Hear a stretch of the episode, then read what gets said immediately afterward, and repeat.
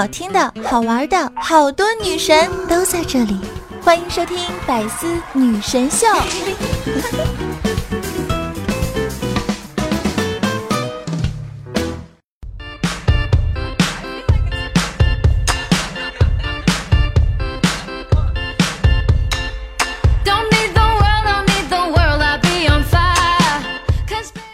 嗨，我亲爱的小妖精，大家好，那欢迎收听今天的《百思女神秀》。我依旧是那个在深山修炼千年、包治百病的板蓝根，谢谢夏晨瑶。知道为什么假期那么的短暂吗？因为假期是没有上午的。知道为什么上班的时间永远都是那么的漫长吗？因为它不但有上午，还有早上。今天呢是国庆长假的最后一天了，大家要珍惜哦。说实话，我还是挺羡慕你们的。毕竟啊，你们还有固定的节假日，而夏夏呢，夏夏每天都是节假日。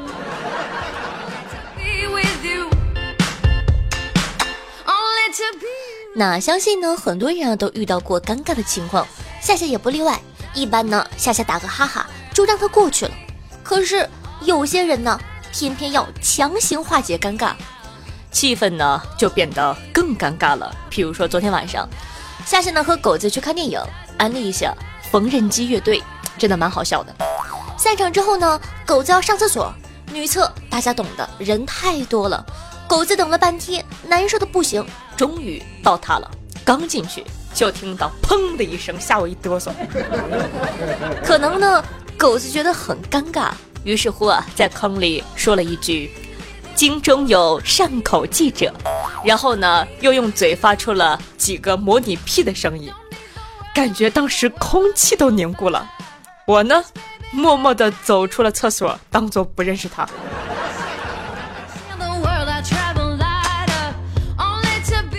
我还记得第一次呢，跟狗姐见面的时候，大家都很尴尬，毕竟网友对吧？网上跟现实感觉总是会有点别扭的。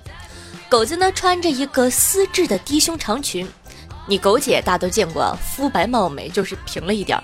我就跟她说：“狗姐你好漂亮呀，就是胸平了点儿，垫个胸垫就完美多了。”狗姐呢害羞的微微脸红，跟我说道：“啊，我垫了，我本来就很平。”我一听有点尴尬，对吧？我呢脑中迅速转了无数个圈儿，有些尴尬的说。啊，那就垫两个吗？狗姐好像眼圈也有点红了，轻声说道：“我，我就是垫了两个。”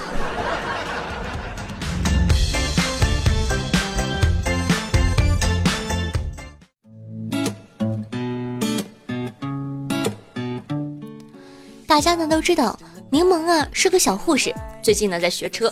学科二的时候，柠檬特别的激动，说道：“教练，教练，这下子该我上床了吧？”医院上班的嘛，张口闭口的床床床，但是教练不知道啊，一脸懵逼。这个时候，聪明如柠檬立刻感觉到，哎，好像有什么不对劲。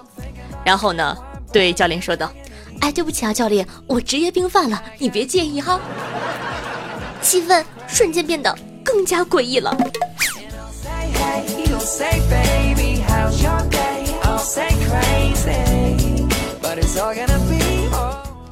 接下来呢，教大家一个防止捉奸的好办法。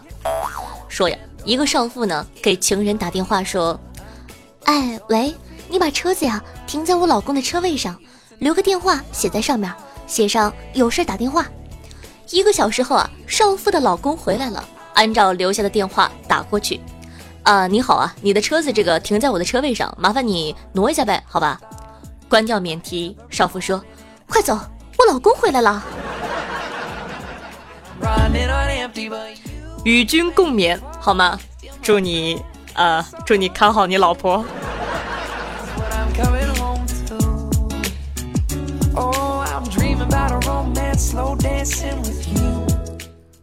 话说啊，从小到大呢，夏夏看过无数的宫斗剧，像什么《金枝欲孽》呀、《甄嬛传》、《美人心计》等等等等。每个剧情里面，皇上妃子、公公嬷嬷之间你来我往的斗争，刺激又恐怖。那么问题来了，现实生活中是真的这样子的吗？当然不是了。现实生活中啊，要比电视剧恐怖的多。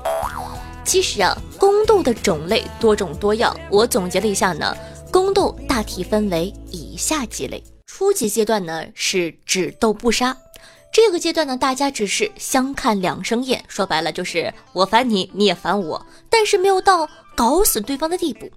比如说啊，这个晋武帝的第一任皇后杨艳。由于嫉妒受宠的贵嫔胡芳，她临死前呢，硬生生的将自个儿的小堂妹推上了皇后的位置，就是为了阻止胡芳成为皇后。要知道，她小堂妹比太子妃都小。当然了，在皇宫里呢，为了争宠，连亲姐妹都会随时翻脸的。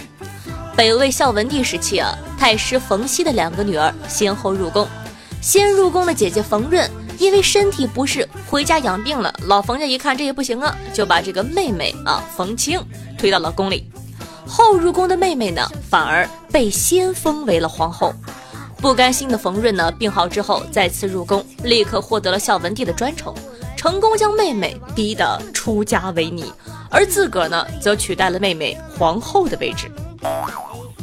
终极阶段呢，就是血淋淋的屠杀了。我们大家呢，从小都听过一个故事，就是说这个刘邦死了之后啊，吕后把情敌戚夫人做成了人质，光想想就毛骨悚然呢。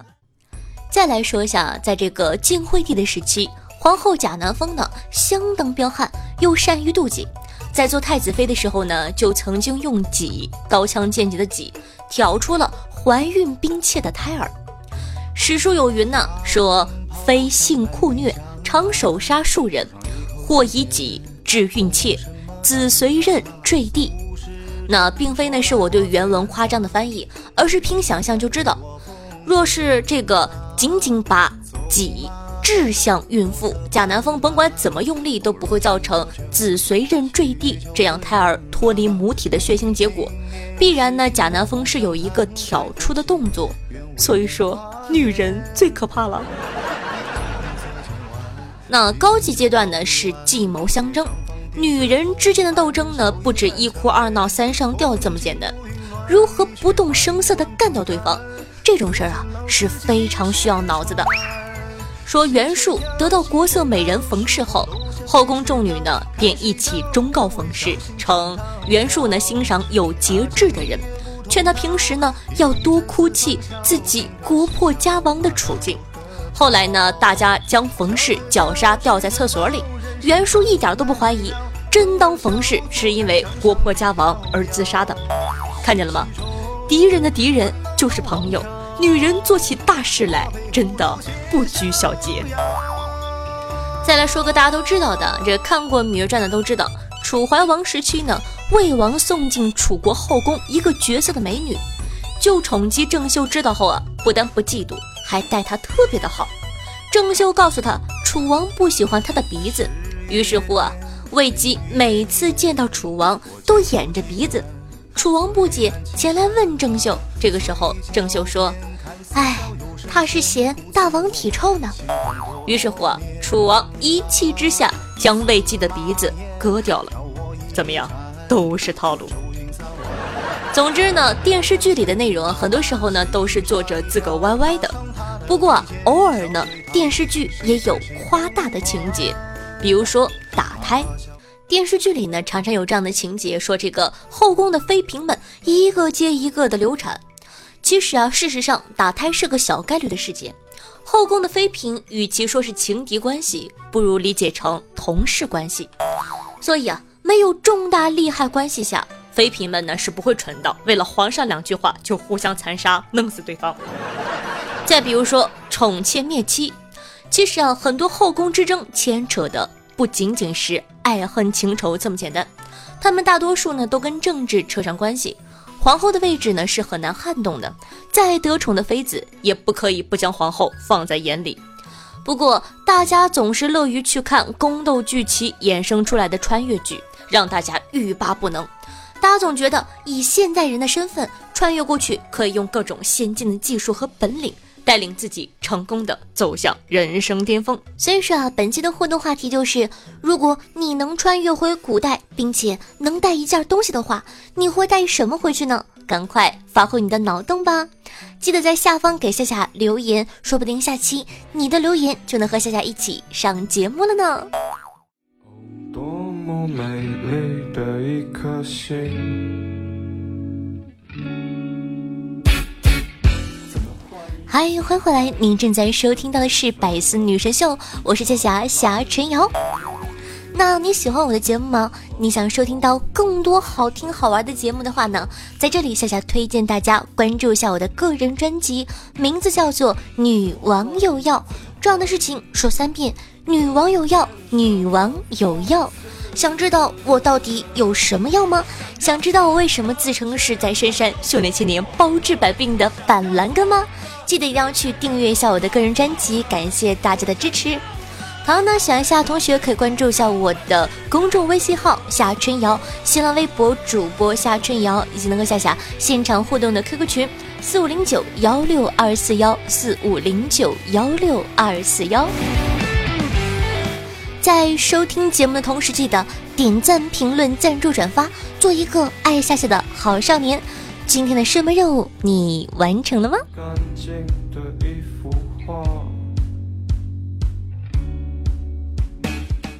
啊啊！麦克 test，하나둘셋넷今年啊很有意思，国庆节和中秋呢是连在一起过了，号称是二零一七年最长的小长假。也就是说呢，这个十月份连休八天，只上十七天班 就像我们不记得是谁开始黑薛之谦一样，也不知道呢从何时开始啊，一到中秋，五仁月饼就躲在角落里瑟瑟发抖。强制成为话题担当，不论呢多少人黑他，觉得他入口即噎死，我们都必须承认啊，五仁月饼呢是时代的产物，是无可替代的。就像春晚上的年夜饭，火车上的啤酒饮料方便面，五仁月饼呢从出生到如今，像极了我们起起落落落落落的人生。他需要做出一些行动，让自己呢在月饼界保有一席之地，力挽狂澜。于是乎，他推出了十仁月饼，不仅呢数字比五仁大，个头都是普通月饼的四到六倍，寓意也好，十全十美。老牌月饼呢都在搞创新，迎合市场，想要在月饼界一举成名，夺得月饼头条，没有历史背景，不走寻常路，口味猎奇才是王道啊！于是乎啊，各式奇葩月饼将齐聚上演中秋大戏。我比五仁儿更难吃。首先呢是经典中式菜系月饼，代表作韭菜鸡蛋月饼。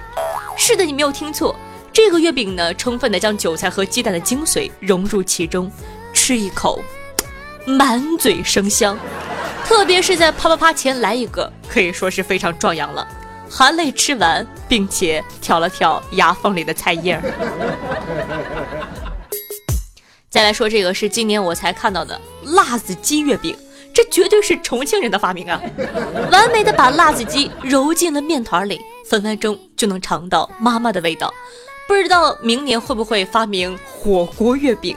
为什么我还有一丝小期待呢？再来说啊，菊花普洱茶月饼，咬一口，然后喝一口热水，嘴里立马泡出一壶茶，茶壶都省了。接下来呢，再探讨一下创新西餐菜系月饼。那就现在通货膨胀的水平，吃顿西餐至少得心疼一阵子呢。那还不如吃月饼。比如这款法式风味的奶酥松露鹅肝月饼，听这名字，你是否感觉到大洋彼岸米其林三星大厨的气息呢？今年啊，夏夏吃的最扯的月饼就是芝士大虾月饼了。你见过拔丝地瓜？你见过拔丝的披萨？你见过拔丝的月饼吗？再来说一下这个乱七八糟系列的月饼，就连休闲工具啊都能做成月饼。譬如说象棋月饼，一盒月饼一副象棋，吃饱喝足，想要休闲一下，下下象棋可还行？有人将你没关系，你就把它吃掉呗，有什么大不了的？再譬如说麻将月饼，叫上小伙伴打场麻将。下家再想吃你的牌，你就直接把它塞到下家的嘴里，呛死他。有人说，为啥不做成扑克月饼呢？呃，我想大概是不方便吧。那这个中秋你有没有吃到什么奇葩的月饼呢？记得来跟大家分享一下吧。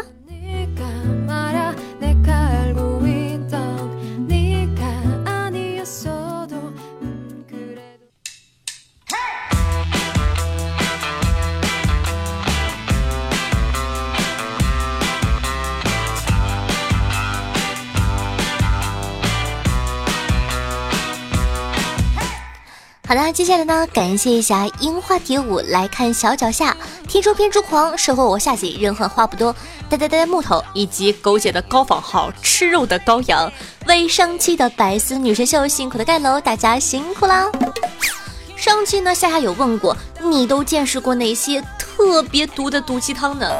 听众朋友，我们终将逝去的青春说道，今天呢，听到一篇醍醐灌顶的顶级毒鸡汤。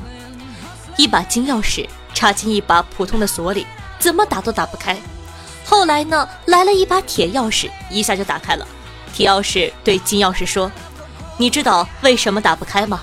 因为我才是原配，无论你出身多高贵，你都得不到他的心。”金钥匙说：“哎，你有病吧？我就是没事捅着玩，我要他心干嘛？”听众朋友参与说。不管你正在做什么，都应该全心全意，不逼自己一次。你永远都不知道自己根本不是那块料。听众朋友，社会二哈哥说：“上帝为你关上一扇门，还会为你钉死一扇窗。”一看就是个贴心的好上帝呢。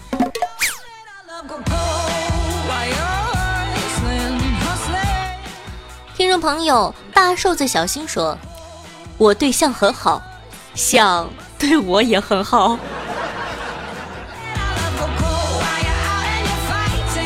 听众朋友，爽爽好夏日说：“虽然你知道自个又丑又矮又穷又胖，但是至少你的判断是正确的呀。”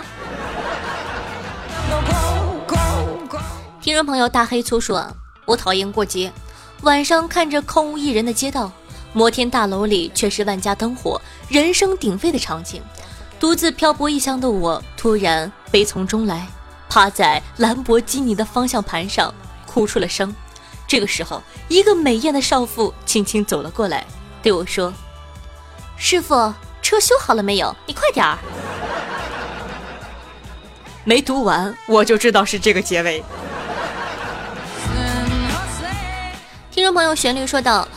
夏夏，我是你的不锈钢粉哦（括弧绝不生锈的粉丝）。每次办页码程序，我都是身心俱疲。我每次呢都有一个特别好的习惯，就是打开手机，打开喜马拉雅，我的关注女王又要。那感谢旋律哥哥，感谢大家的支持，爱你们哟，嗯。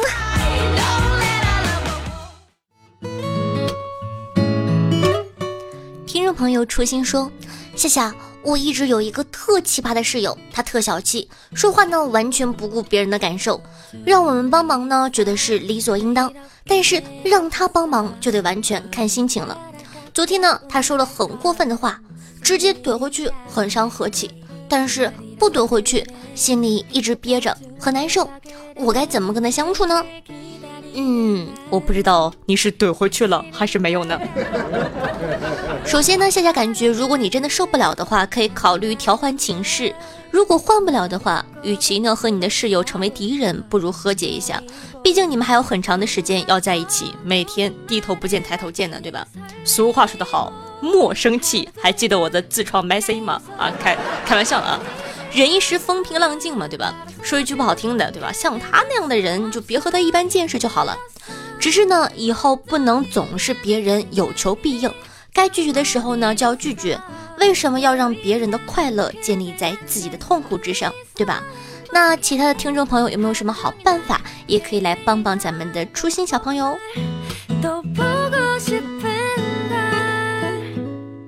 听众朋友放弃治疗了，说道：夏夏。如果受到了挫折，该怎么办呢？嗯，如果说我受到的挫折呢，我可能会先难过一会儿，然后呢打两盘撸啊撸放松一下，让自己不要想这个事情，然后呢去洗一个澡，然后舒舒服服的睡上一觉。第二天早上起来之后再想怎么样去解决它。我感觉面对挫折，如果说你一味的逃避，肯定是没有任何用的。所以说你要迎难直上，打破自己。这样的话呢，我相信你的未来一定会变得更好哟。听众朋友杜蕾斯说。听了你那么多期节目，从去年开始接触喜马拉雅，无意间呢点进了你的节目，就一直离不开了。好喜欢你多变的声音，虽然有的时候偶尔有点污，不过会一直默默支持你的。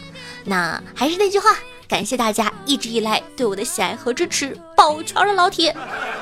不过我哪有污？我明明是一个纯洁的不要不要的可绿色可绿色的小姑娘，哼。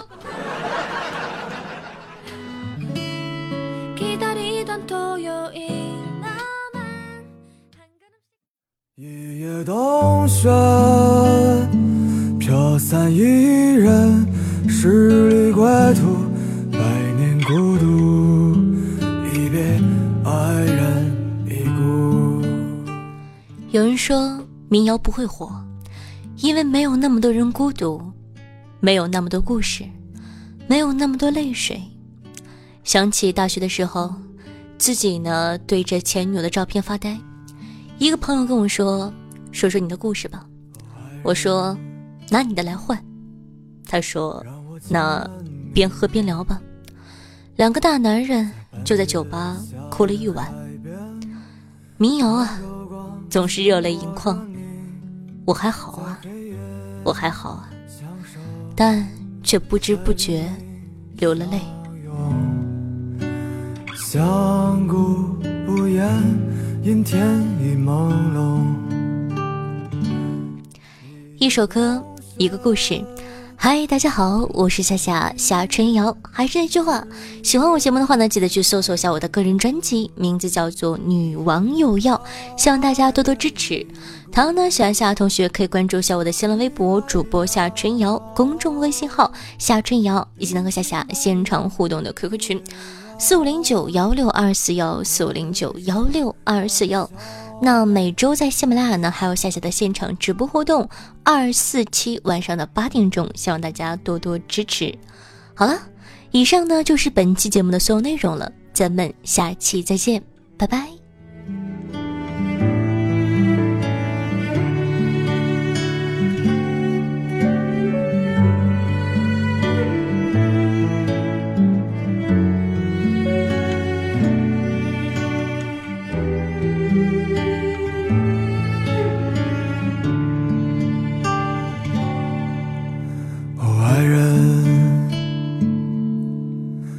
想拥抱你，在吻过你的海边，去寻找消失的你。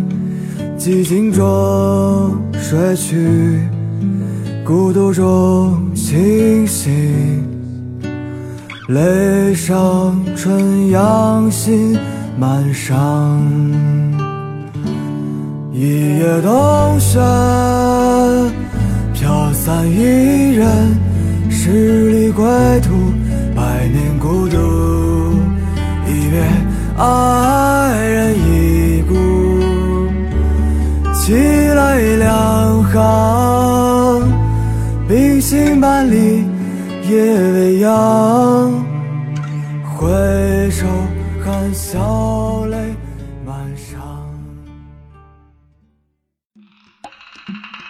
精彩内容，请关注喜马拉雅 APP《百思女神秀》。呵呵。